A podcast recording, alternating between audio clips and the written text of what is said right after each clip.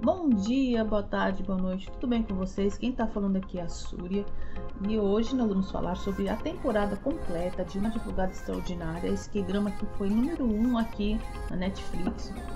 Merecidíssimo, claro, né? E agora estão prometendo que haverá uma segunda temporada aí, mas talvez só para 2024, quando nosso querido Kantayo, o ator que fez o Junho, voltará do exército e terá um ano e meio aí de prestação de serviço militar obrigatório lá na Coreia do Sul, para quem não sabe, né? não tem como escapar, não tem jeitinho, todo mundo tem que ir e pronto. E vamos falar sobre o geral aí da, da série. Para quem acompanha o Momento Que Drama, sabe que eu falei a semana a semana sobre os episódios e essa de hoje eu vou falar no geral e sobre os dois últimos que foram importantes, a finalização, o gancho, enfim. Bom, antes de continuar, eu vou deixar bem claro que eu vou falar somente sobre a trama em si. E um recadinho do coração.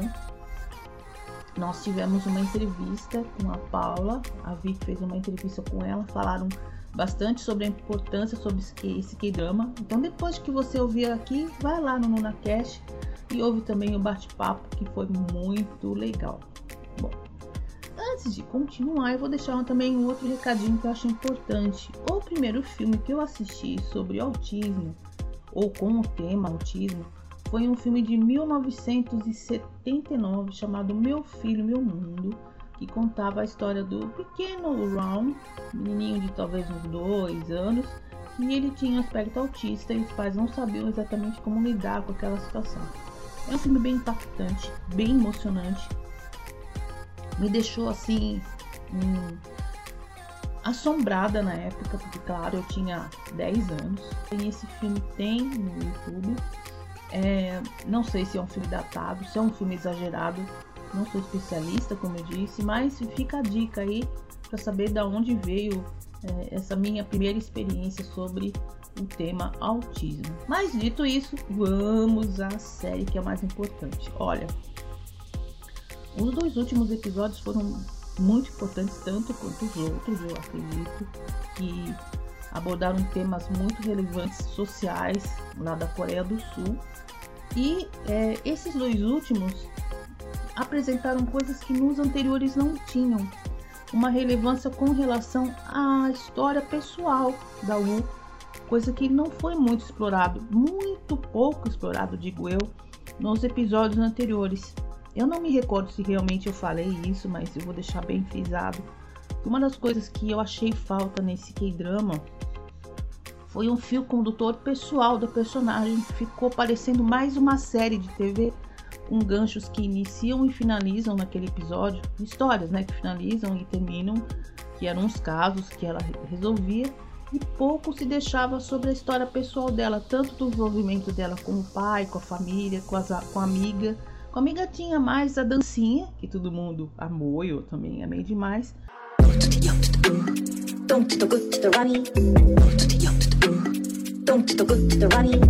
Mas não tinha um fio condutor de alguma coisa que você realmente se emocionasse. E foi somente nos dois últimos capítulos que a gente teve esse tipo de experiência de alguma coisa para a U.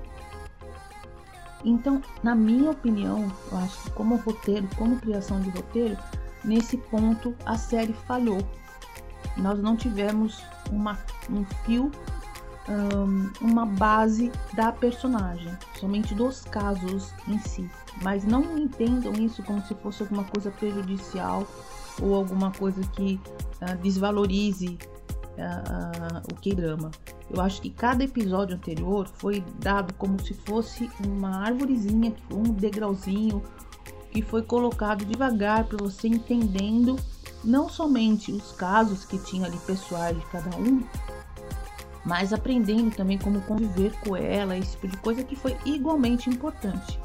Eu só digo que com esses dois últimos episódios, principalmente o último, as coisas foram colocados quase como um deus ex machina, surgiu um irmão que a gente não sabia que ela tinha, numa situação totalmente inusitada, que eu acho que Pelo menos deu a entender que ele também tinha um certo grau de espectro autista, visto que colocaram ele também comendo do jeito como ela, tendo mais ou menos quase o mesmo tipo de comportamento que a nossa querida Wu, mas o negócio ficou assim, olha, é, ele hackeou a empresa, foi o presidente que mandou, ele fez o testemunho, é, ele foi julgado por isso, só que a gente não sabe o que que deu.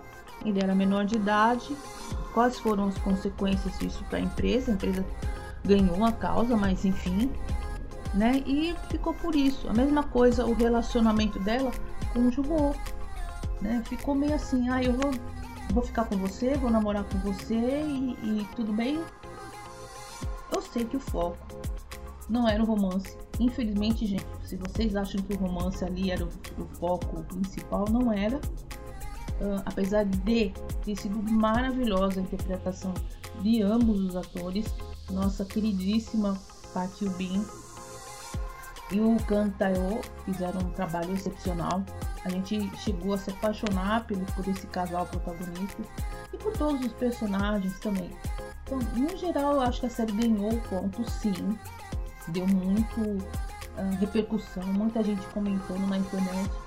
Comentários bons, comentários aleatórios, comentários nada a ver com o assunto.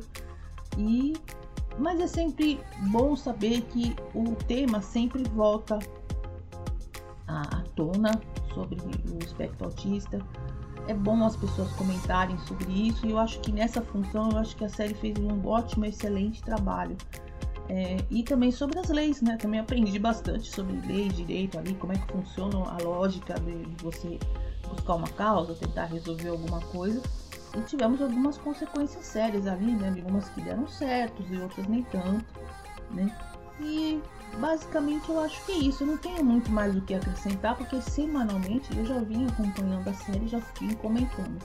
Eu particularmente acho que o único ponto, eu vou reafirmar, o único ponto negativo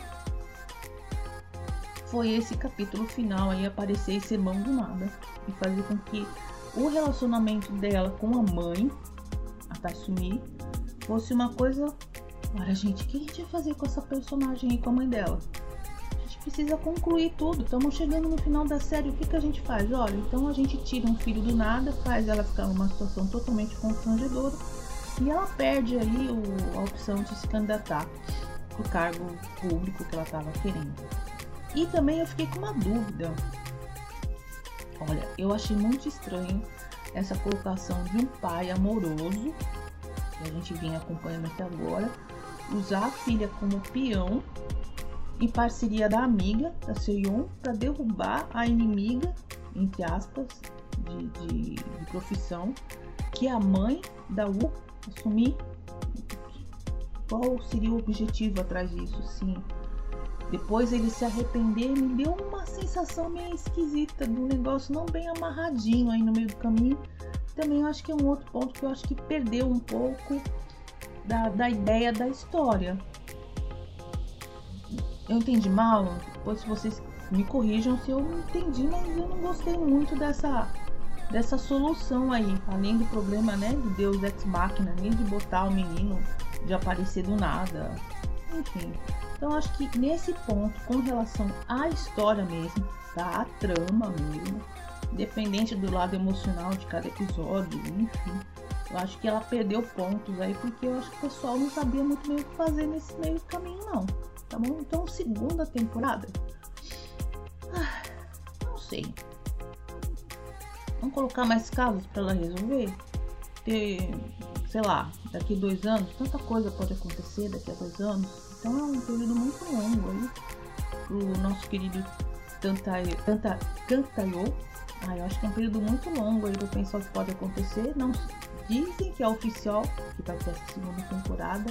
Ele espera que seja com toda a equipe de profissionais e eu também espero que também seja e que tenha uma continuidade aí desse final que eu achei que ficou aberto, mas não no sentido do final, porque para a série mesmo fechou, eu acho que não teria muito o que emendar, mas talvez por essas falhas, pequenas falhas de ideia de roteiro aí que eu achei que não foi bem amarradinho. Bom, dito isso, se merece ser vista? Claro que merece ser vista. maravilhosa série, você não deve perder, apesar que acabei de falar um bate de spoilers aqui, mas merece sim ser vista, ser assistida, ser compreendida, uh, trazer à tona uh, essas características do espectro autista, essa discussão que eu acho muito saudável, apesar de bastante acalorada de passagem, vi vários artigos sobre. E, enfim, então tá isso, a minha opinião, tá bom? Essa é uma divulgada extraordinária e extraordinária foi a repercussão também de mais esse K-drama que fez um sucesso aí, dando em primeiro lugar na Netflix é, entre os mais assistidos. Então é isso. Meu nome é Súria, você está no NunaCast, dentro do site Momento K-drama. Um beijo para vocês e até a próxima série. Amém. Até mais.